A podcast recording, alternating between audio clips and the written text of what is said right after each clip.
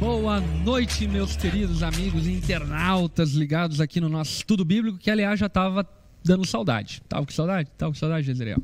Muita saudade. É. É, já estava aqui ansioso. Fazia duas semanas, né, que a gente Duas semanas que a gente ficou sem e hoje já voltamos com tudo tema novo, vai ser top demais. Livro novo, vida nova, vida Livro nova. Novo, vida nova, editora Vida editora Nova. Vida Nova, mande livros pra gente em comentários. Editora fiel, tudo, enfim.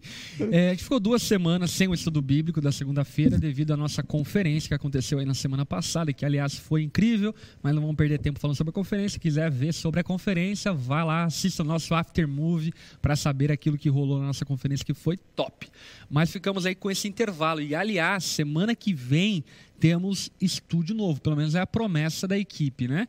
Vamos ver se a galera vai cumprir a promessa. A gente vai ter aqui um formato novo para melhor tirar proveito desse tempo. Por quê?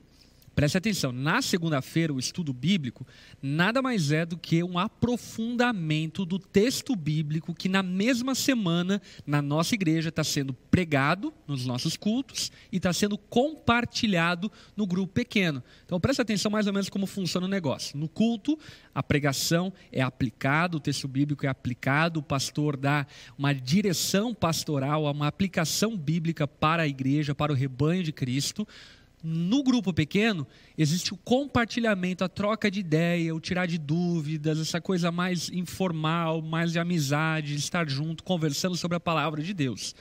E no estudo bíblico, na segunda-feira, nós aqui abrimos, enfim, os comentários bíblicos, dicionário bíblico, aprofundamos para que você possa tirar ainda mais proveito. Então, olha só que legal. Durante a semana, você pode ter essas três experiências com o texto bíblico e dessa forma crescer em conhecimento, em entendimento do texto bíblico e ser muito edificado e abençoado, tá bom? Então, só para você saber, segunda-feira, 8 horas estudo bíblico, o grupo pequeno é para quem faz parte da onda dura e os cultos que são transmitidos online no domingo, 10 da manhã, 19 horas, horário de Brasília. E semana que vem, estúdio novo, Casa Nova, no nome de Jesus. É, vamos lá. Jezreel, você está bem? Tô bem, graças a Deus. Estamos aí mais uma semana, pela graça de Deus. O que, que deu o Brasil na Copa América ontem? Brasil na Copa América 3 a 0 gol de Marquinhos, gol de Neymar de pênalti e gol de Gabigol e de barriga. Foi Caraca, o gol dele Gabigol. de barriga. Gabigol fez o gol, mas o passe foi do Neymar, a jogada toda foi do Neymar. Ele só deu uma encostadinha com a barriga para dizer que o gol foi dele. Entendi. Mas Neymar, craque do jogo, inclusive ganhou Man of the Match, ou seja, Foi, foi. o homem do O jogo, homem do jogo. mais uma vez. e se Você, Deus você quiser, é Neymazete. no eu caso, sou um dos fãs aí do Neymar, é, joga Eu muita tenho uma bola. estatueta do Neymar. Eu tenho uma estatueta do Neymar eu sou devoto do Nossa, Santo Ney. tá amarrado. E- não, mas ele joga muita bola. A galera fala, ele é meio ma- marrento, mas ele joga muita bola. Quem não é marrento, né, Jezreel? É verdade. Quem não é marrento? Ai, então, Neymar. Amém. E estamos aqui também com o nosso querido Renan Maciés. E aí, Renan, você tá bem, cara? Bem, pastor, muito bem. Muitos Muito estudos. empolgado. Tamo aí, né? Encerrando agora o se- o semestre lá no seminário. Bom, As Agora o Renan tá atividades traduzindo acabaram. a, a- tá tradu- traduzindo a Bíblia do grego pro português. olha que maravilha, cara hein? é- Tamo tentando. Tradução segundo o Renan. Segundo Renan, o cara é fera, velho. O bicho pega e não alivia. Nova versão Renan Maciés. Renan Maciés atualizada, RM. É, muito bom. Gente, é isso aí. Quero dar as boas-vindas para todo mundo que está nos acompanhando aqui via internet, galera de Porto Alegre, São José do Rio Preto, Portugal, nosso querido irmão William Silva de Portugal, eh, Santa Rosa, Santa Catarina. Enfim, tem gente aqui de Piracicaba. Aliás, esse final de semana tivemos culto lá em Piracicaba, Campinas, Bauru. Enfim, foi Legal bem demais, legal o cara. feedback que recebemos. Sejam todos muito bem-vindos. Quero lembrá-los, antes de a gente iniciar oficialmente aqui o nosso estudo, de você deixar o seu like. Então, fecha o- chat, deixa aí seu like para alcançar mais pessoas. Compartilhe essa live com teus amigos da igreja, com pessoas que podem ser edificadas através disso. E saiba também que essa live vai ficar salva para que depois você possa ouvir novamente, mandar para aquelas pessoas que você quer mandar e aproveitar esse conteúdo riquíssimo para abençoar a sua vida. E para iniciarmos bem esse tempo juntos, vamos começar orando e dedicando ao Senhor a nossa atenção, a nossa mente, a nossa devoção nesse tempo, para que Ele possa abençoar-nos e edificar-nos por meio da palavra. E aí, algum de vocês se habilita aí para oração? Posso orar? Baixe sua cabeça e feche seus olhos. Vamos orar para que Deus nos conduza nesse tempo de estudo. Jesus, muito obrigado por essa oportunidade maravilhosa de, numa segunda-feira à noite, nós estarmos aqui, Senhor, diante da Tua palavra, estudando, é, entendendo um pouco mais daquilo que o Senhor quer falar, Pai. Abre o nosso entendimento e ilumina os nossos pensamentos para que possamos entender as verdades espirituais daquilo que a Tua palavra tem a nos revelar, Pai. Obrigado por esse tempo, nos ajuda, Senhor, a ter um bom momento de conversa e de estudo bíblico e que o Senhor possa ser glorificado, ó Pai. Que nós possamos diminuir e o Senhor ser exaltado aqui essa segunda-feira. Em nome de Jesus. Amém e amém. Amém, amém, meus irmãos. Seguinte, olha só, galera, que legal. Eu estou aqui com um material que é do Jesus Cop, muito bacana, enfim, que é para você anotar o texto bíblico e comentar o texto bíblico você mesmo. A Jesus Cop tem um material como esse, a editora Quatro Ventos também tem um material como esse, e eu recomendo para sua leitura devocional, de estudo, enfim, fica aqui a dica para você. Eu não sei qual é a versão da Bíblia que eles colocam aqui. Deixa eu, não sei, mas isso, esse aí é um material que foi pedido bastante quantidade na The Store. É, tem na The Store, E uhum. é para galera aqui da Onda Dura, por exemplo, nós vamos começar o tema. Começamos já, né? A chegada, que é em cima do Evangelho de Marcos, e ali é um evangelho onde você pode ter, é, anotar as suas. O texto a, a, é, e o lugar de anotação. Isso, o lugar de anotação. Então, você que vai pegar as mensagens aqui expositivas, né? Dessa nova série de mensagens, você pode anotar ali e ser edificado demais. Inclusive, quando a gente anota, a gente aprende muito mais. Né? Bom demais. Gente, então, a gente vai começar aí uma série de alguns meses estudando o Evangelho de Marcos. Até me perguntaram, pô, a gente vai até o fim de Marcos? A gente não vai nem no começo de Marcos. A gente vai parar ali, enfim, no, no um quarto da carta e do Evangelho segundo Marcos, porque é uma carta riquíssima. E a gente vai revisitando aí ano após ano, como a gente fez com Romanos, né? Romanos, inclusive, esse ano ainda a gente vai encerrar Romanos. Olha que maravilha. Três anos, enfim, 3. não me vergonho do Evangelho, rodando aí em cima de Romanos, e agora a gente vai para a última etapa de Romanos no nome de Jesus e vai ser bom demais. Mas enquanto aqui estamos em Marcos. Vamos começar falando sobre a carta de Marcos, sobre o Evangelho de Marcos, quem escreveu, quando escreveu, contexto e assim por diante? Uhum. Bora, bora lá. Renan, tem alguma pincelada sobre isso? Não? Vou dar uma pinceladinha então básica aqui, daí vamos, vamos se complementando aqui. Vamos rodando. É, ah, tudo indica que de fato a carta ela foi escrita por João Marcos, né? Marcos, ele é, né, o nome dele não é apresentado nas escrituras como Marcos apenas, ele é o João Marcos. É, é o João mesmo Marcos. cabra que, que, que, que Paulo fala para ele: não quero que vá junto comigo na viagem. Exatamente. E depois pede para trazer de novo. Para trazer de novo. E dizem que é o jovem que foge nu lá de é. Marcos capítulo 14, né? Existe essa suposição, né? Eu, eu vi isso em alguns comentários, achei bizarro, né? Porque ele não fala que é ele, né? Mas existe uma grande especulação que é ele ali, né? Caramba. Até assim, é, Marcos, ele é um, ele é um jovem quando ele tem acesso aos apóstolos, né? Ele é um jovem é, que é inserido num ambiente muito piedoso. Por exemplo, aquela cena de Pedro chegando, depois que ele, ele sai da prisão, ele chega no lugar onde a igreja se reunia, em Jerusalém.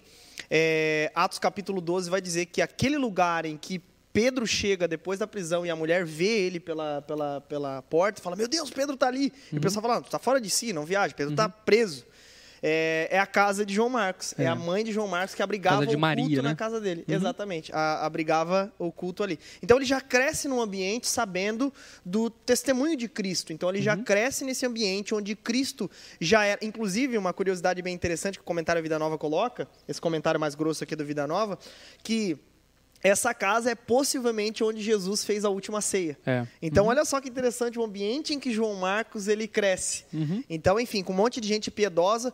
E, né, um ponto importante. Então, a, a, atribuição do Evangelho segundo Marcos é dada a ele porque ele não era um discípulo, um apóstolo, de, uhum. o discípulo ele era, né, mas ele não era um apóstolo de Cristo, ou seja, aquele que esteve com Cristo, um dos doze, né?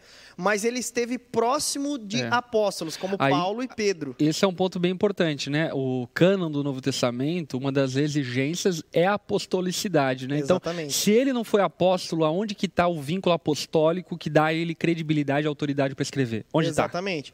E aí esse é um ponto, né? Porque é, é, essa questão da apostolicidade, que era um dos testes para comprovar se de fato o livro era inspirado ou não por Deus, aplicados nos primeiros séculos, é justamente o fato de que o autor bíblico ele precisa estar perto de um apóstolo ou então ser um apóstolo, né? Uhum. Ou seja, ele não era um apóstolo. Então o que, que dá credibilidade? É porque ele esteve perto de Paulo e de Pedro. E Inclusive, de Pedro, né? Eusébio de Cesareia, um historiador dos primeiros séculos da igreja, ele associa eh, Pedro à carta de Marcos, né? Ao Evangelho de Marcos. É. Ele fala que foi, foi, foi ditado de viva voz né, pelo apóstolo Pedro. Então, por exemplo, assim, é, digamos que. E aliás, por que, que é, Marcos escreve, né? Ao que tudo indica, ele escreve entre 60 e 70 depois de Cristo. Então, ele é o primeiro evangelho a ser escrito, inclusive os outros evangelhos sinóticos, que é Mateus e depois Lucas, se apoiam nos escritos de Marcos, segundo a história, para escrever os seus evangelhos. Inclusive, ele é que dá o início ao gênero literário evangelho, que é uma, uma perspectiva de, de uma narração ocular a respeito dos fatos. Então, por exemplo, Inclusive, até uma coisa que é massa é que é, existe um paralelo muito forte entre a estrutura do Evangelho de Marcos e a pregação de Pedro em Atos. Uhum. Então é muito provável que é, até Marcos tenha usado ali a, a estrutura esboço, né? dos sermões, né, o esboço de um sermão, para escrever o Evangelho. Né? É. Perfeito. Uma das coisas sobre essa proximidade né, entre ele e Pedro, e por que, que ele escreve? Ele escreve, ao que tudo indica, também em Roma. E, e Roma, a igreja, estava num período bem difícil, tanto que é, ele escreve bem é, é, tempos antes, tipo assim, um ano, dois anos antes do martírio de Pedro, em Roma. Né? Então, por exemplo, Pedro parece que já sabia que estava indo para o fim, e havia um anseio dos cristãos em Roma de saber é, quais eram os, os ensi- os ensinos de Pedro de maneira mais sistematizada e clara, por- claras, por assim dizer. Então, Marcos escreve os ensinos de Pedro. E, e ao que tudo indica, como Eusébio bem coloca, que de viva voz ele passou isso para Marcos, e aí então Marcos escreve lá. Por isso que ele é tido como o primeiro evangelho. Então, Muito esse é bom. o contexto, basicamente, que, que Marcos ele é escrito. E eu acho que uma coisa que é muito boa a gente compreender é que pela tradição cristã, Pedro foi martirizado no ano 64? 64, depois de 64 Cristo. depois de Cristo. Essas datas são sempre aproximadas, né? Não são assim datas bem precisas é, por conta da distância Da tempo. historicidade disso, Mas enfim. basicamente é 64 depois de Cristo. Mas é, o que parece que fica evidente é que a igreja começa a perceber que os apóstolos, obviamente, morreriam e estavam morrendo. Por conta, enfim, do, do, do, do, ministério que eles carregavam, da ofensa que isso era para Roma e todo o poderio romano, enfim. Era a época da, da- da- daquele flerte com a divindade do César, Uhum. né? Então era, era de fato o, o- esse primeiro credo, né? Cristo é o É. Senhor. Era muito difícil para o Império Romano. E estava em efervescência esse ódio romano em relação aos judeus, tanto é que culmina no, no ano 70, aonde existe ali a grande revolução que queima Jerusalém e toda aquela, enfim, narrativa histórica, né? E é curioso que no, no próximo do final ali, né, do, do Evangelho de Marcos, a gente vê que um centurião romano afirma verdadeiramente este era o Filho de Deus. Uau. É curioso, né, que Marcos é, faz essa citação de um centurião romano. É. É, credibilizando né, o, o evangelho.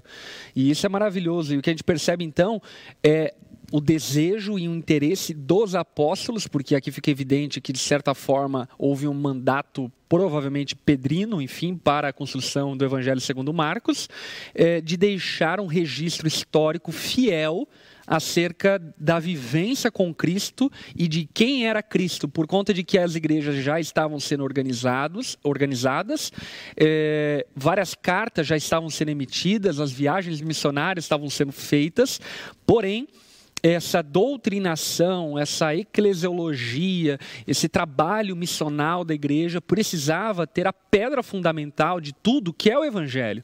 Portanto, quando a gente olha para o Novo Testamento, é óbvio que as cartas paulinas, as a carta apocalíptica e por aí vai, são fundamentais, são importantíssimas, com extremo valor. Porém, todas elas estão sob o fundamento do Evangelho. Por esse motivo, era fundamental uma narração fiel do Evangelho para que a mensagem eh, original, fundamental da igreja pudesse ser preservada e dessa forma legada às próximas gerações, ao ponto de que não houvesse distorções, como já estava acontecendo e como posteriormente acabou havendo distorções acerca de quem era Jesus e da natureza de Jesus e tudo mais. Então, os evangelhos evangelhos têm muito essa intenção de é, preservar a igreja, preservar a mensagem do evangelho, preservar a historicidade de Cristo ao ponto de que a igreja não se desvirtuasse da verdade. Perfeito. perfeito. Algo a acrescentar? Eu acho que então, basicamente, é, é, ele é o primeiro evangelho a ser escrito, o autor é João Marcos, Marcos, né? E uhum. ditado por Pedro. Eu acho que essas são as principais características a respeito da autoria e da data, que é 60 a 70 depois de Cristo, perto do martírio de Pedro. Acho que essas são as principais características. E aí, a, qual era o propósito? E acho que um outro ponto a acrescentar é a finalidade da carta, né, que até o Renan depois ali mencionou, que em grande medida dá para perceber que a intenção dele é alcançar os romanos, né? Uhum. É fazer o evangelho entendido e conhecido aos romanos, né? Uhum. Perfeito, que era o contexto em que eles estavam inseridos e sendo perseguidos, né? Então, por exemplo, hoje quando nós olhamos para a nossa realidade, quem que nós queremos que conheça o evangelho, né? Todo mundo. Mas, por exemplo, as pessoas que nos rodeiam, as pessoas que estão na nossa cidade, no nosso contexto, por exemplo, se tratando de onda dura local, onda dura Joinville, nós queremos que as pessoas de Joinville conheçam o Evangelho. Né? E eles estavam inseridos nesse contexto, é, é, eles queriam então que as pessoas ali, até por entenderem também a força que Roma tinha naquele contexto, né? Muito bom. E a necessidade que todos tinham do Evangelho. Mas a, as ênfases, né, e os principais temas do livro de Marcos o principal, eu diria, é apresentar Jesus como Messias e verdadeiro Filho de Deus. Uhum. Quer acrescentar alguma coisa, Renan? É. Mas é basicamente isso, apresentar Jesus como Messias e Filho de Deus. Isso fica claro já nas primeiras falas dele é. a respeito disso. Então vamos lá, vamos para a primeira fala de João Marcos no Evangelho de Jesus segundo Marcos. Vamos ler ali o versículo 1, que eu acho que é uma introdução que já diz quase tudo, enfim, que ele quer dizer ao longo da carta que ele vai redigir, né? Vai lá, lê para nós, alguém lê? Lê, Renan. Lê inteiro, Rev? Lê, lê o versículo 1, por enquanto. Tá. Princípio do Evangelho de Jesus Cristo, o Filho de Deus. Amém. Vamos, vamos enfatizar aqui esse versículo porque ele é riquíssimo. Enfim, não que os outros não sejam, uhum. mas ele introduz de uma maneira tal que ali se faz entendido muito da mensagem que ele carrega. Por exemplo, quando ele fala a respeito do princípio do evangelho de Jesus Cristo. Quando ele fala a respeito disso, ele está mencionando e fazendo um trocadilho com Gênesis capítulo 1, versículo 1, que fazia parte da tradição judaica, é, do no princípio criou Deus os céus e a terra, como se dizendo, olha, o Deus que no princípio criou os céus e a terra, agora está restaurando todas as coisas, e o princípio das boas novas, o princípio da restauração é Jesus Cristo, Filho de Deus, o próprio conteúdo do Evangelho. Inclusive, essa citação, o princípio, né, no grego, arhi, na Septuaginta também aparece a mesma palavra, né? Enarhi. Uhum. E que no texto hebraico é Bereshit, né? Uhum. Então, Marcos utiliza aí do, da, da do começo uhum. da Septuaginta para começar o seu evangelho também, né? Que legal. É, é, claro que a Septuaginta é uma tradução, uhum. mas é muito simbólico, né, que Marcos tenha é, iniciado da mesma forma o evangelho dele, até porque a Septuaginta era era muito comum já no, uhum. no contexto, né? Muito bom, muito bom. Aliás, é, para a galera ficar viajando, né, o que, que é a Septuaginta? A Septuaginta é a primeira tradução grega do... Do hebraico. É, do hebraico, do Antigo Testamento, né? Muito bom. Ok, então ele fala ali sobre o princípio, nós já pontuamos, e fala sobre ali títulos e menções acerca de quem Jesus é. Jesus, que é o seu nome humano, né, o seu nome como homem, Cristo, que faz referência ao Messias, ao ungido de Deus, aquele que havia sido profetizado, mas ele acrescenta algo. Por quê? Porque, segundo a tradição judaica, em sua maioria absoluta, havia-se um entendimento profético de que o Messias viria. Mas esse Messias que viria não necessariamente era Deus. E aqui João Marcos ele vai acrescentar que na verdade esse Messias profetizado no Antigo Testamento é o próprio Deus que vem reinar entre os homens. Uhum. É, João Marcos está querendo deixar evidente que não é mais um Davi, não é um melhor Davi, mas é o Davi, né? É o rei, é o rei dos reis, é o Deus eterno é aquele que tem todo o poder. Portanto, João Marcos ele vai deixar evidenciado essa natureza divina de Jesus, deixando claro e evidente que não se tratava de mais um reino terreno ou de mais um rei é, da, da, monarquia judaica, do, do, histórico judaico, mas era agora um rei que de fato é o rei dos reis, que é o Senhor, Deus criador dos céus e da terra. E algo interessante que o Grant Osborne coloca aqui nesse comentário de Marcos, que aliás é top demais esse comentário. Bom isso daí, eu estava pensando em comprar. Uhum. E olha só que interessante, né? Porque aquele, ele é o primeiro a usar a palavra evangelho, né? Uhum. Então olha só, este é o princípio das boas novas, que é traduzido como evangelho, né? E esse é o princípio das boas novas a respeito de Jesus Cristo, o Filho de Deus. Então a primeira declaração ele já dá a ênfase de que ele quer falar a respeito de que Jesus de fato é o Filho de Deus, com S maiúsculo, do Deus com letra maiúscula. Mas é interessante é, no mundo onde ele in insere esse tipo de palavra, né? Então vamos lá. Marcos, de fato, criou o gênero evangelho. Osborne vai dizer, a partir de um termo grego que, em sua forma verbal original, aí eu vou passar para o Renan aqui, que é o, o, o, o grego da vez. Evangelizome. Evangelizome, aí, ó, significa proclamar, informar como substantivo, evangelion costuma ser usado na tradução grega do Antigo Testamento no mundo helenístico para indicar uma boa notícia. Por exemplo, o nascimento de um imperador. Uhum. Olha, uma boa notícia está vindo aí. Nasceu um novo imperador. Uhum. Ou seja, nasceu um novo Deus naquele contexto. Nasceu um novo é, é César para nós. Uhum. Nasceu um novo imperador. E aqui ele está usando a mesma palavra para falar: ei, nasceu o verdadeiro Filho de Deus. Eu estou usando aquilo que vocês dizem uhum. para falar a respeito daquele que de fato é, é, o Filho de Deus. Então, essa é a verdadeira boa nova. Uhum. Não é à toa que o tema A Chegada é a chegada dessa boa notícia. É. Né? Até em formas mais primitivas, a palavra evangelho, ela significa. Depois ela passou a significar boa nova, né? Uhum. Mas inicialmente era tido como o pagamento pela transmissão de uma boa notícia. Uhum. Então, um preço precisou ser pago para que pra essa que boa notícia, notícia fosse, fosse transmitida. Uhum. Que legal. Top, muito legal, curiosidade. Bem-aventurados são os pés daqueles que anunciam as boas novas. E aí que ele, que ele fala. Belos são os pés. Né? Belos né? são os pés. Né? Belos são os pés. É. Enfim.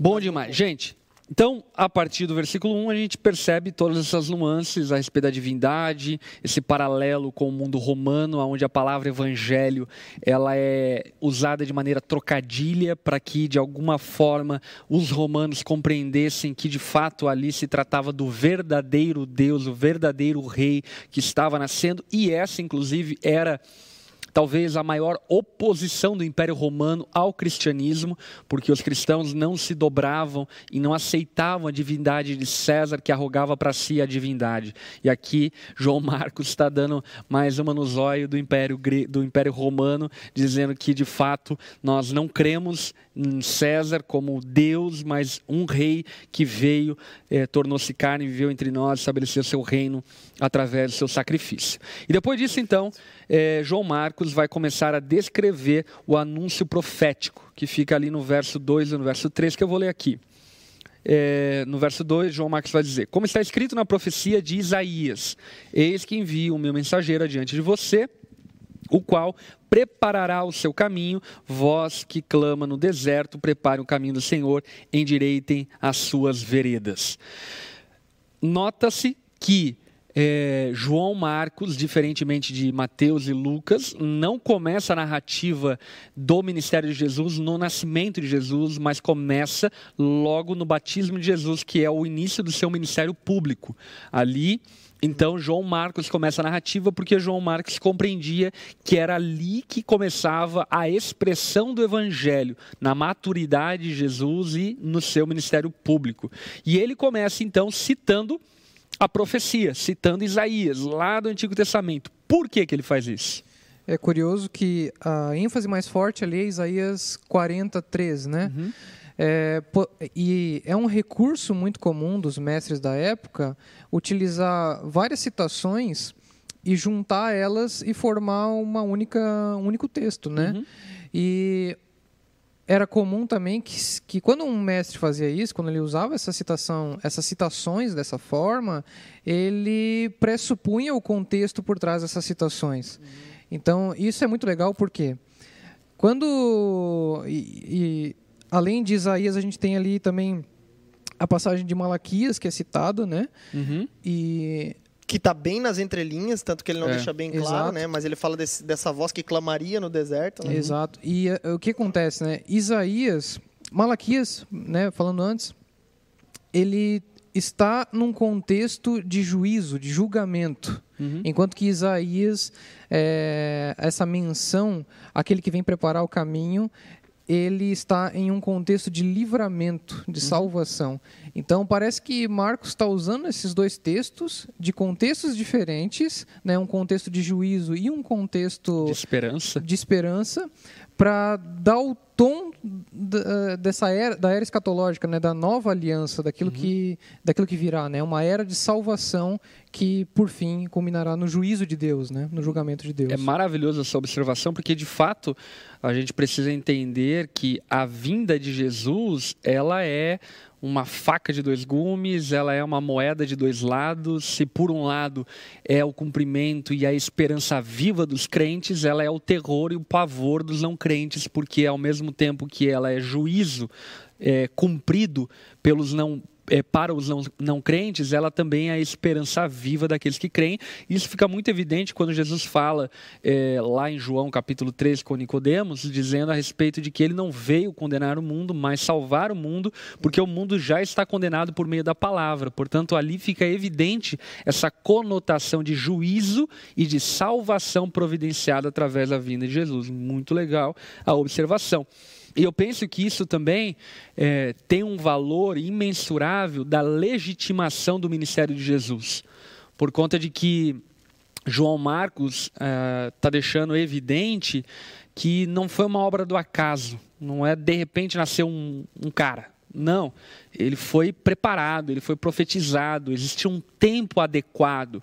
Existe um momento certo, preparado pelo Senhor para que o Messias viesse e veio. Então, João Marcos ele está usando as profecias para deixar evidente e claro que aquilo já havia sido preparado, aquilo já havia sido anunciado e agora é o cumprimento daquilo que havia sido anunciado, legitimando o ministério de Jesus. Então, eu percebo, e eu não sei se vocês concordam, aqui ao longo dos 11 versículos que a gente vai conversar hoje, é, três legitimações. A primeira legitimação é a profética. A segunda legitimação é de de João Batista, que ali fica evidente no texto, daqui a pouco a gente vai ver, que havia atraído a atenção e tinha crédito perante muitos cidadãos da Judéia, e ali então ele legitima o ministério de Jesus, dizendo que Jesus é maior do que ele, e assim por diante, e por fim a legitimação da trindade no batismo, que a gente vai falar um pouco mais à frente. Acrescentar algo à questão profética de Isaías? Essa Ah, eu acho que é, só sobre esse ponto que o, que o pastor comentou, ele é o filho de Deus. E aí ele vai elencar isso até o verso 8, né? Ele é o filho de Deus, confirmado pelos profetas, confirmado na, na, contextualidade daquele, daquele momento por Histórico, né? isso, João Batista, que é tido como o último profeta. E também confirmado, e aí principalmente, pelo próprio Deus. Este é o meu filho amado. Então, acho que essas três legitimações de que de fato Jesus é o filho de Deus é o que é, é o que deve mover as pessoas para isso, porque daí a É o partir disso carimbo ISO celestial. Exatamente, é, esse- é- é essa outorgação pelo próprio Deus dizendo: Ei, este é sim o meu filho amado. Perceba, não foi João que falou isso, não foi é, ninguém que deu né, essa, essa, esse aval, mas é, tipo Isaías, Malaquias ou João Batista. Não, foi o próprio Deus que deu a palavra final: Este é o meu filho amado, a quem eu me agrado. Então, isso que legitima de fato e mostra para todos, né? Ele é de fato filho de Deus, ele que foi enviado para salvar o mundo, ele é Deus, ele é Deus. Muito bom. Gente, inclusive eu quero Daniela? mencionar uma coisa aqui. É, se vocês tiverem perguntas sobre o texto e sobre aquilo que nós estamos falando aqui, pode perguntar, ok? Não vamos responder nada que tenha, não tenha a ver com o texto, com aquilo que estamos conversando, mas se for sobre o que estamos falando, vocês podem perguntar sem problema nenhum. É, Renan, queria falar alguma coisa? É só sobre o que o pastor estava falando ali, né? Que no versículo 2 ele, ele começa ali, né, com essa partícula conforme ou segundo. Uhum. está escrito nos profetas. E isso demonstra a conexão com o versículo 4 que diz, né, assim apareceu João Batista no deserto. Então, uhum. conforme está escrito nos profetas, assim apareceu João Batista no deserto. Uhum. Né? Então, Marcos está demonstrando João Batista como cumprimento dessas profecias, né? como uhum. é, a realização daquilo que os profetas outrora é. falaram. É. Né? E eu acho que até, de certa forma, né, querendo traduzir o acontecimento é. é para que aquilo que aconteceu com João Batista fosse entendido sob um olhar profético. Por conta que, por exemplo, Flávio José, se não me engano, ele cita João Batista e cita o alvoroço que João Batista estava causando no deserto. Flávio José era um historiador não cristão, mas que cita aquilo que aconteceu com João Batista. Então, João Marcos ele está é, ocupado em demonstrar que esse acontecimento histórico, narrado inclusive por historiadores como Flávio Joséfo, não foi um mero acaso, mas é um cumprimento profético e dessa forma, então, credibilizando o ministério de João Batista e o ministério de João Batista credibilizando o ministério de Jesus, que é o que a gente vai ver agora. Até uma outra.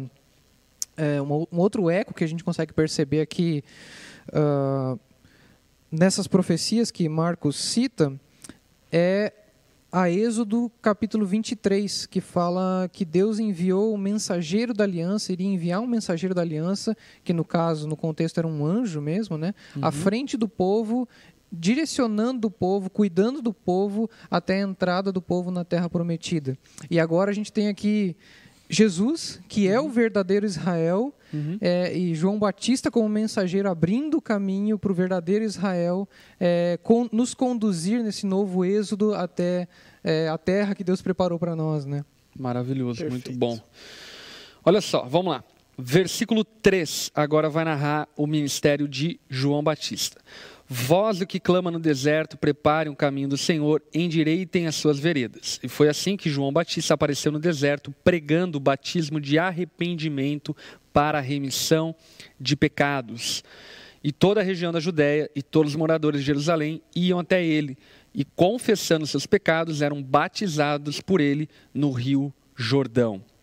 Vamos parar um pouco aqui, depois a gente continua falando sobre João Batista. Vamos citar então algumas curiosidades. Olha, Primeira coisa, João Batista, então, é profetizado. Malaquias, Isaías, enfim, Malaquias especialmente cita é, João Batista. E aqui, então, João Marcos, sobre a ótica de Pedro, está confirmando, não, João Batista é de fato aquele a quem Malaquias havia dito. Uhum. E João Batista, ele está é, no deserto pregando e batizando com o batismo de arrependimento e de remissão de pecados. O que é esse batismo?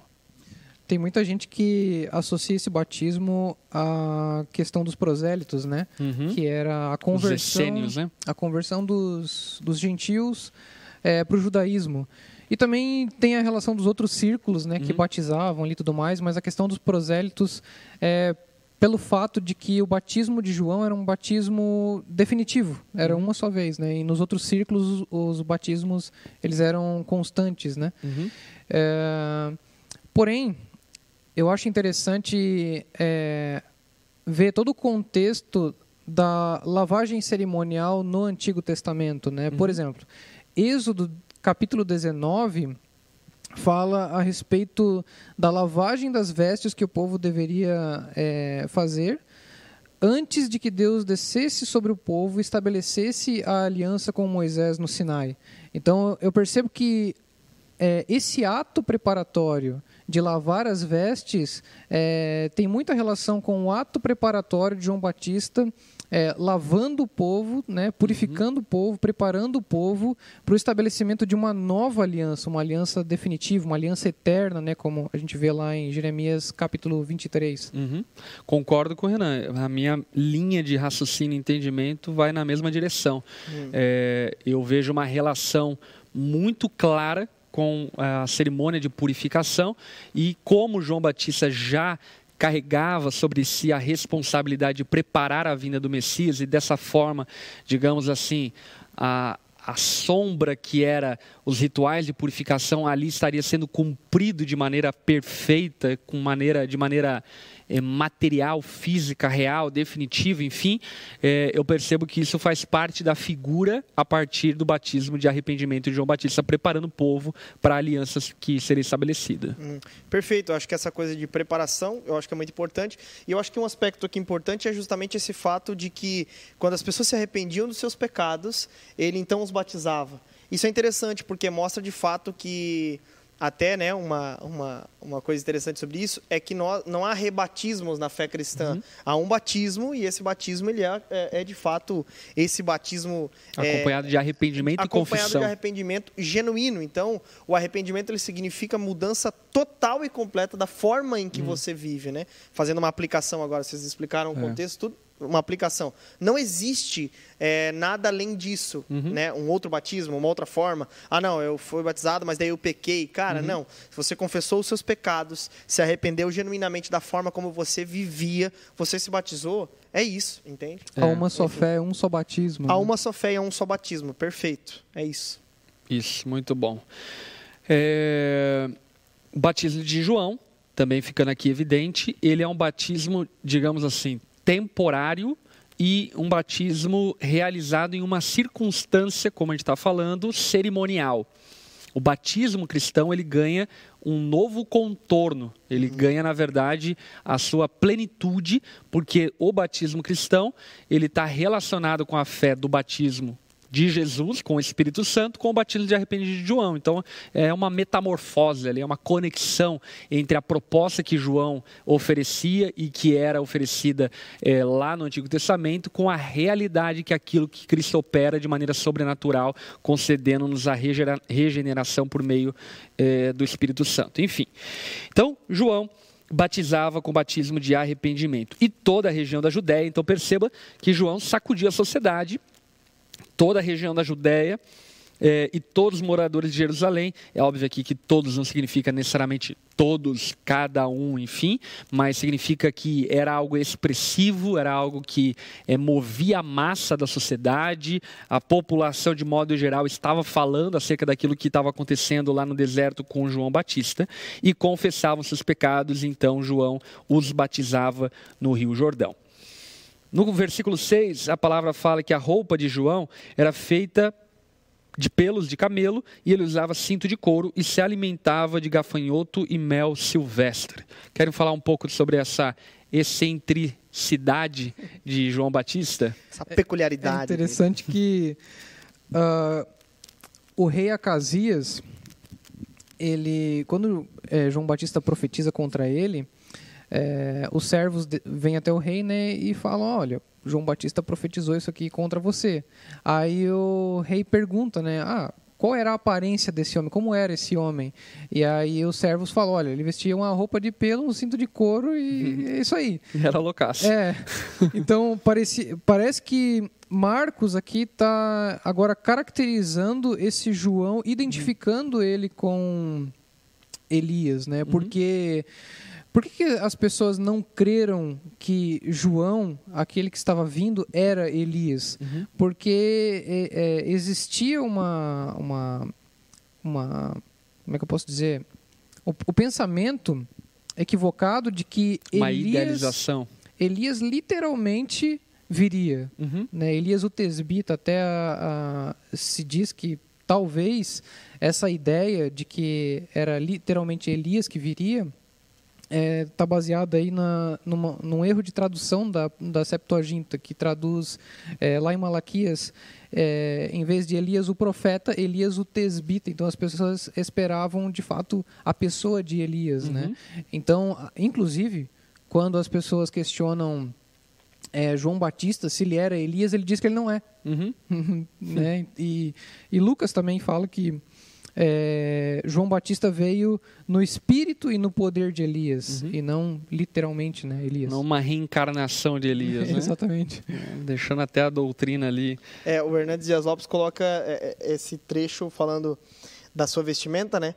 João, João não usava as roupas finas, ele rompeu com o elitismo da classe sacerdotal, a aristocracia burocrática dos saduceus. Ele assemelhou-se ao profeta Elias. Para o seu tempo, ele era um homem de hábitos estranhos, né? Uhum. Como os profetas, uhum. em sua grande maioria.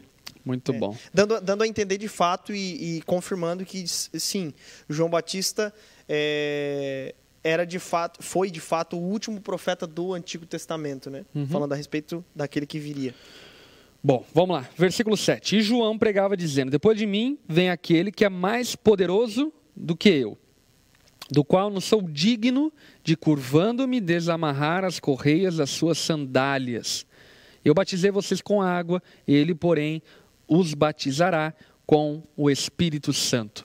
Portanto, a pregação de João Batista era qual? O que, que ele falava? Sobre o que, que ele falava?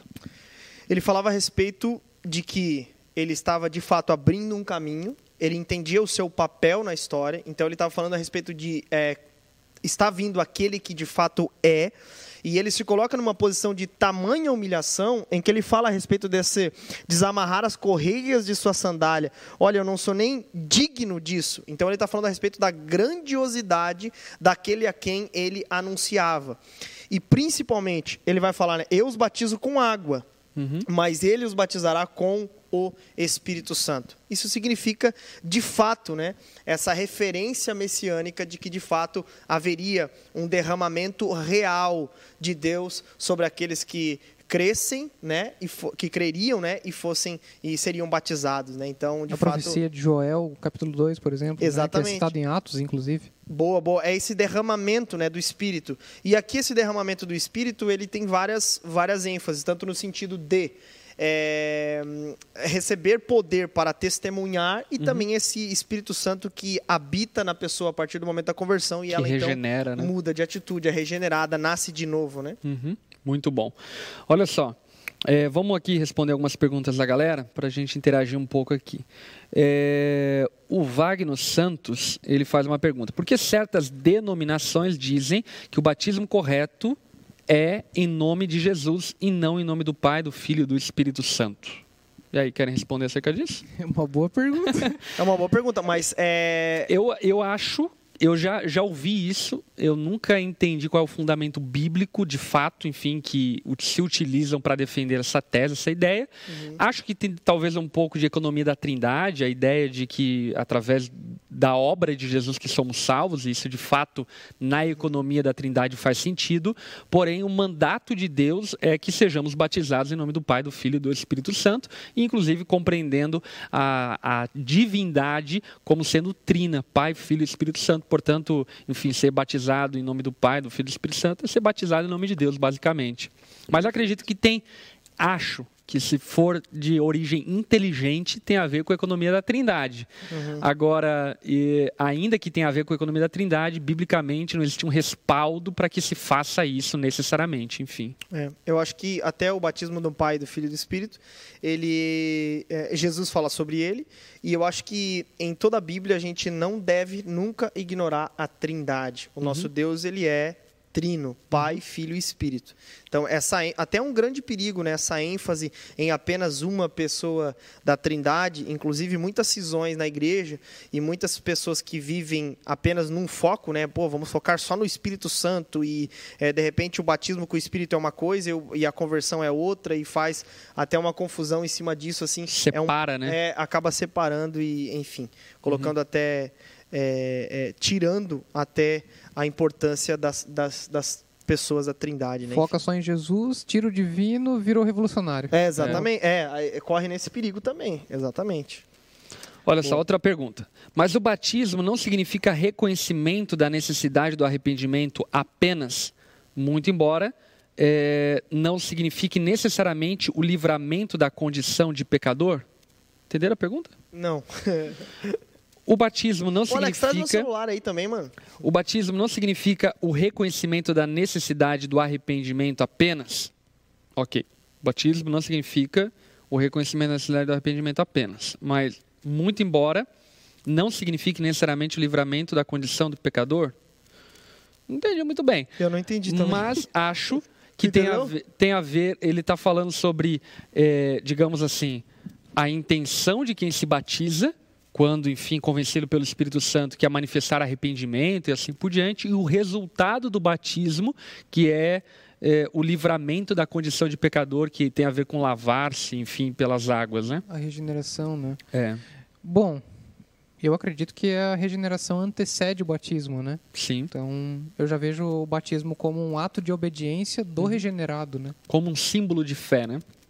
Uma expressão exterior de algo interior que já É. ocorreu. Que já ocorreu. É, boa. É o sinal, é, aquilo que Calvino fala, né? É o sinal visível da graça invisível. Uhum. O sacramento. Olha aqui, a Anice Salão está falando. Vocês acham que está faltando pastores igual a João Batista? A minha, minha resposta para essa pergunta, e depois, enfim, alguém que quiser também responder, pode responder. A minha resposta é não, porque João Batista não era pastor, ele era profeta. E tinha também é, uma, uma realidade histórica no qual ele precisava ser quem ele era. Não existe, por exemplo, nas cartas de Paulo a Timóteo, não existe uma recomendação bíblica nem um pouco parecida para que pastores sejam iguais a João Batista. Existe um ministério diferente citado no Novo Testamento, onde os pastores devem cumprir certos requisitos e viver sobre certo modelo e padrão, mas que não é o padrão de João Batista. Querem acrescentar algo a isso? Concordo, Rafa. Ok. Até porque eu acho que é interessante só falar isso, por isso que eu fiz questão, porque às vezes a gente, é, por falta de entendimento bíblico, a gente confunde os ministérios, o momento histórico, a cultura, a sociedade, o tempo, a necessidade de ser daquela forma. Por exemplo, ninguém mais vai ser como o apóstolo Paulo. Por que, que ninguém vai ser mais como o apóstolo Paulo? Porque havia uma necessidade espiritual, histórica e profética para que Paulo fosse quem ele foi e fosse chamado de, da forma como ele foi. Enfim, então, esses padrões que por vezes nós estabelecemos, inclusive, são muito perigosos. A gente tem que ir para a doutrina bíblica e ponto final. Eu acho que falta pastores igual João Batista no sentido da dieta, né? É, aí tá, tá precisando, pastores Eu, por exemplo, comerem mato. comer mais mato, velho. Vegano. É. Ok, vamos lá, gente. Caminhando aqui para a reta final da porção de texto que a gente vai ler hoje. Verso 9. Naqueles dias, Jesus veio de Nazaré, da Galiléia, e foi batizado por João no Rio Jordão. Vamos falar um pouco sobre o batismo de Jesus? Que acho que é importante. Depois a gente fala aí sobre a legitimação da Trindade, para encerrar. Mas agora é, surge algo, no mínimo, intrigante, né? Por que o Deus perfeito, o santo, santo, santo Senhor, eh, submete-se ao batismo? Eu já ouvi essa pergunta várias vezes, já respondi e vamos conversar um pouco sobre isso, né? Por que, que Jesus submete-se ao batismo, sendo que ele não era pecador e o batismo de João era de arrependimento? Então, é, é, tem alguns aspectos nisso, mas é, por que, que Jesus se submete ao batismo? Se de fato ele não tinha pecado. Quando a pergunta é essa, de fato, Jesus não tinha pecado e ele não se batizou pelos seus pecados. Mas Jesus, ele também tem essa característica de assumir para si os nossos pecados. Então, quando ele se batiza, ele também está se tornando ali uma identificação com aqueles a qual ele levaria os pecados. Então, quando Jesus se batiza, ele também está dando ali um, está trazendo ali para nós um símbolo de identificação. Eu me batizo pelos pecados de vocês, né? Que dirá vocês? É. Como tem que se batizar, crer e ser batizado, enfim. É, Eu penso que Jesus reconheceu a ação de Deus através de João Batista, né? E era necessário que eh, Jesus dessa forma praticasse, obedecesse toda a justiça de Deus, né? Então, eu penso que é um ato da justiça de Deus mesmo, né? Ele cumprindo a justiça. Legal. E acredito que, e por fim, né, é um ato público de testemunho é, da autoridade de João Batista que credibilizaria o Messias. Né? Então Jesus ele meio que também confirma o que João Batista estava falando acerca dele quando submete-se ao batismo de João Batista. E João Batista, eu diria que ali é o mais, enfim, é, intrigante, né? Porque, beleza, Jesus submeter a- ao batismo, ok. Agora, João Batista batizar Jesus, aquele a quem ele tinha consciência que não era digno nem de desatar as sandálias dele, fica evidente de fato que João Batista entendia que aquilo era um sinal é, e um símbolo profético de cumprimento que é, levaria e credibilizaria o ministério de Jesus através, enfim, desse batismo. Eu- só um- só um- uma coisa interessante aqui que Marcos, é, que o Hernandes Dias Lopes coloca no comentário dele, que é um comentário expositivo, que é maravilhoso, aliás, para quem está estudando também a Bíblia, né? É, é- é legal. Aqui, ó. É, por que, que Jesus se, se- se batizou, né? É, ele se identifica com os pecadores, então o, o batismo de Jesus foi um, um, momento de identificação, então ele é o nosso representante fiador, então é, ele não foi batizado por seus pecados pessoais, mas pelos uhum. pecados imputados a ele. Foi um momento de aprovação, quando Jesus saiu da água, o céu se abriu, o Pai falou: Esse uhum. é meu filho amado, então foi um momento de aprovação também. E foi um momento é, de capacitação. Nesse momento, o Espírito Santo desceu sobre ele, ele foi cheio do Espírito Santo. Jesus, como homem, precisou ser revestido com o poder do Espírito Santo. Ele foi batizado com esse poder no Jordão, ele foi guiado pelo Espírito Santo ao deserto. Ele retornou a Galiléia, depois vai falar uhum. de Jesus ter ido ao deserto, né? Ele retornou a Galiléia no poder do Espírito Santo. Ele agiu no poder do Espírito Santo na, na sinagoga, ele foi ungido pelo Espírito para fazer o bem e curar todos os oprimidos pelo diabo. Então, também é um batismo aqui de capacitação até do próprio Deus em Cristo. Amém. Legal. É, aqui muita gente está perguntando sobre o batismo, para não ficar esse assunto aberto, é, vou falar rapidamente algumas doutrinas básicas, sem dar fundamento, enfim, mas para tirar dúvidas que talvez algumas pessoas tenham estejam, estejam pontuando aqui. Gente, é, o batismo é um sacramento estabelecido por Jesus, é, faz parte da responsabilidade da igreja administrar esse sacramento, essa ordenança, enfim, estabelecida por Jesus. O batismo não tem poder salvífico, não existe poder na água, não existe poder em quem batiza. O batismo tem poder simbólico de obediência. Portanto, aquele que creu deve se batizar. Ah, eu criei e não quero me batizar. Tem problema? Tem. Porque isso demonstra claramente uma rebeldia contra a palavra de Deus. Aquele que creu deve se batizar.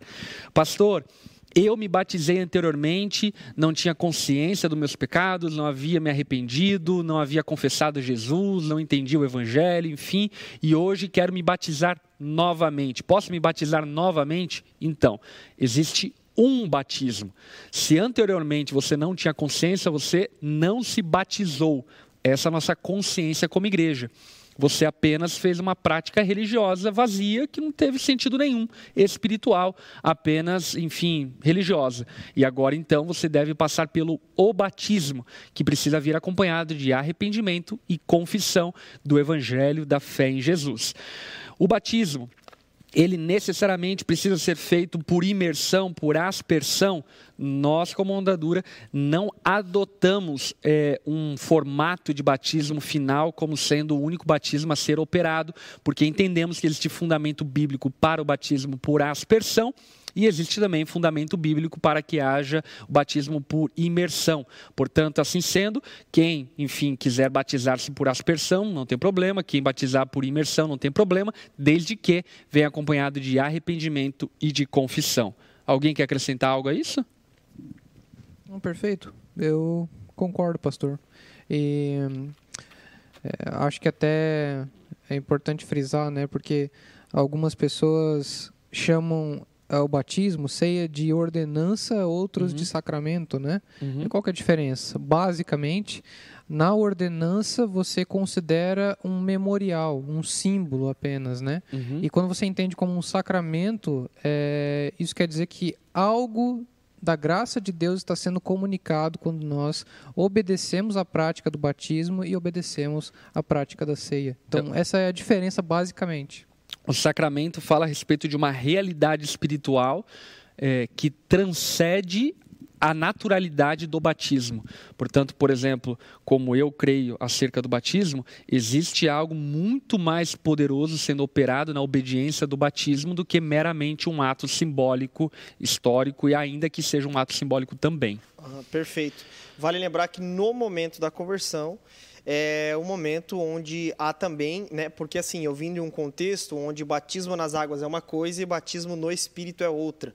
E a gente tem que tomar cuidado para não fazer essa diferenciação, porque uhum. no fim das contas, é, você só desce as águas, por assim dizer, quando de fato você é cheio do Espírito uhum. Santo, quando o Espírito Santo passa a habitar em você. É. Enfim, então pra, a gente como igreja onda dura é. não entende é, línguas, por exemplo, como a evidência do batismo com o Espírito. Uhum. A evidência do batismo é a mudança de vida. Até porque a linguagem paulina, quando ele refere-se a batismo, é o batismo em Cristo, né? Uhum. Então ele fala sobre uma imersão em Cristo. Ele fala sobre e aí que entra toda a sacramentalidade do batismo, né? É uma realidade espiritual que é testemunhada de maneira simbólica, mas não deixa de ser espiritual através da cerimônia batismal. Só uma okay? coisa, que tem um, um comentário aqui, diz assim: o batismo não é uma regra para levar você ao céu, ou então o ladrão da cruz não iria. Existem exceções. Porém, se você tem tempo e crer em Cristo, vai obedecer a esta ordem e testemunhar. Perfeito, é uhum. isso. Existem exceções. Hoje em dia, pelo menos no contexto em que nós vivemos, eu particularmente não presenciei nenhuma exceção até agora. Uhum. Uma exceção de, cara, não, não tem água, não tem. Cara, então você batiza outro dia. Eu, não, batizo, não... Eu, é... eu, participei de uma exceção uma vez. Ah, é? é? De uma senhora idosa que havia, enfim, crido na mensagem do Evangelho, estava no leito de morte, enfim, uhum. iria morrer em pouco tempo, não poderia se batizar. Ela tentou se batizar e ainda era uma pregação de batismo por imersão e assim por diante. Ela tentou levantar da cama dela para se batizar. E aí, quando ela levantou, enfim, a pele dela ficou na cama, no leito, enfim, uma coisa bem horrenda tal. E não, enfim, se batizou, mas cremos que o batismo espiritual realmente aconteceu e ela, enfim, foi batizada em nome de Jesus. Nessas exceções mesmo, né? É, enfim, eu acho que é... E até uma coisa, né? Importante, assim, por que, que a gente participa de igrejas locais, né? Porque a igreja, ela também faz parte desta que vai outorgar também essa essa, prática que, no fim das contas, te insere também na igreja local. Até porque não dá para ser igreja em casa sozinho. Exatamente. É, vamos encerrar aqui a porção de texto no verso 10, onde João Marcos vai dizer: Logo ao sair da água, Jesus viu o céu se abrindo, o Espírito descendo como pomba sobre ele. Então veio uma voz dos céus que dizia: Você é meu filho amado, e em você me agrado. E assim, então, encerramos a porção de texto que nós vamos nos deter hoje.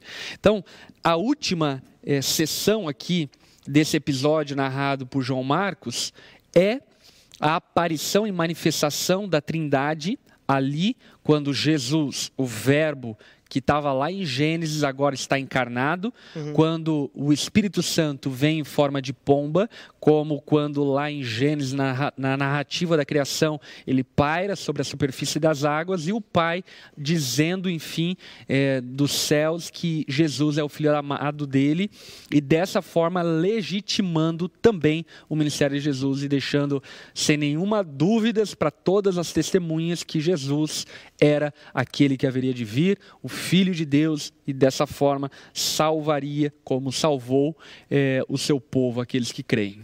Perfeito. É, é essa essa autorização e essa confirmação, nesse né, atestado da parte dos céus, de que de fato Jesus haveria de cumprir um, um, um ministério messiânico é, em prol da, dos seus. Né? Então, uhum. de fato, era aquele, é aquela autorização: sim, esse é o meu filho amado é, prometido, esse é meu filho amado quem me dá prazer, esse é meu filho amado a quem eu me agrado, enfim, esse é o Messias prometido. Né? Muito bom. Interessante até que expressa um anseio de Isaías, em que ele clama, né? Ó, oh, se fendesses os céus uhum. e descesses.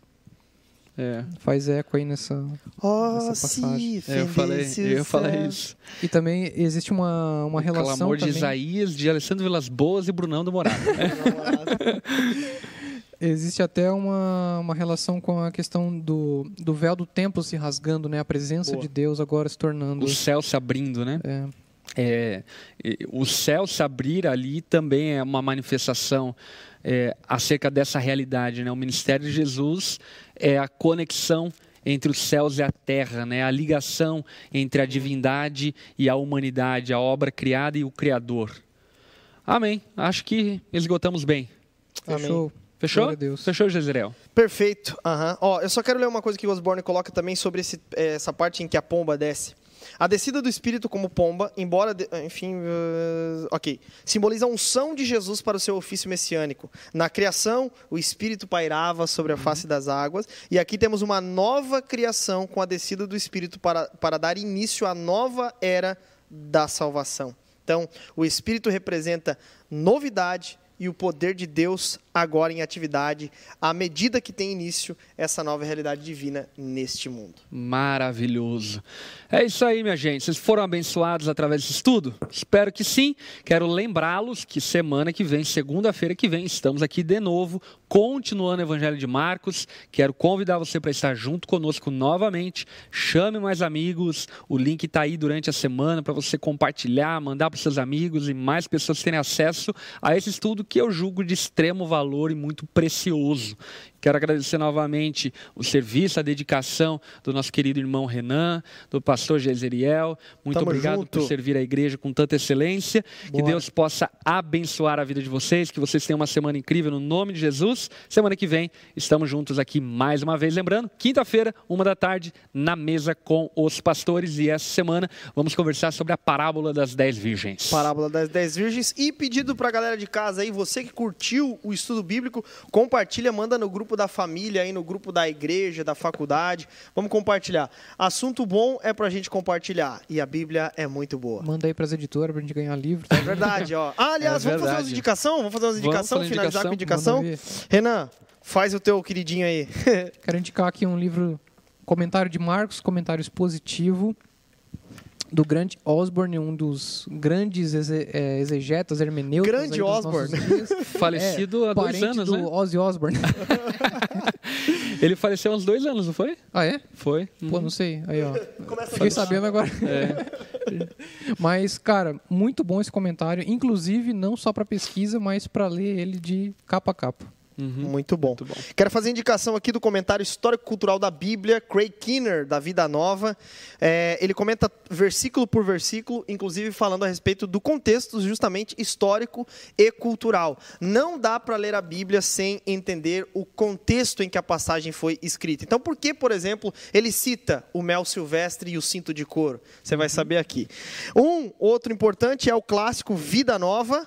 Aqui, ó. Tem a participação do São Carson. Calhamaço. O calhamaço aqui, ó, que fica inclusive maravilhoso esse comentário. Esse aqui, convite de interpretação bíblica. Para você que está no seminário é legal. Se não, você não vai aguentar ler esse Vai- livro aqui de chorar. hermenêutica, tá? Cara, esse aqui é top, é um combinho bem legal. Novo Testamento 1, Novo Testamento 2, tem os históricos, proféticos, poéticos, enfim. Warren Worsby, comentário aí expositivo. Para você que prega, é muito legal esse comentário aqui. E também, claro, brasileiro, este maravilhoso do Hernandes Dias Lopes, editora Ragnos, que faz uma baita pesquisa e cita muita gente boa. Hernandes Dias Lopes É. tem todo o Novo Testamento, tá bom? Uma aplicação bem pastoral. O Hernandes é bem pastoral, né? Legal Citando também aqui os é, pentecostais, CPAD, Martha Henry, muito bom. É, enfim, um, um comentário hermenêutico bem rico e que tem boas citações, gosto demais. E também esse outro comentário aqui, Só uma coisa, maravilhoso. meu, meu, meu aniversário tá chegando. Se, se quiser me dar um. Matthew Henry aí, tô aceitando, tá? Outro comentário muito legal é esse daqui, ó, do uso do Antigo Testamento no Novo Testamento. É muito bacana. Por exemplo, Meu, excelente. Quando nós abrimos ali Marcos capítulo 1, eu consultei anteriormente, enfim, para ver é, o porquê que João Marcos e qual é o contexto que ele cita Isaías e Malaquias. Então ele vai explicar o motivo, a razão, qual texto ele cita, por que ele cita, enfim, muito legal. O uso do Antigo Testamento e do Novo Testamento, já que no Novo Testamento existe muita referência do Antigo Testamento, ok? Bons materiais, o livro é, de Marcos aqui comentado por já indicamos no começo. E é isso aí, fechou, gente. Boa semana. Fechou, galera. Deus abençoe. Até a próxima segunda-feira, junto. 8 horas da noite. Tamo junto. Valeu, tchau, tchau, gente. Até mais.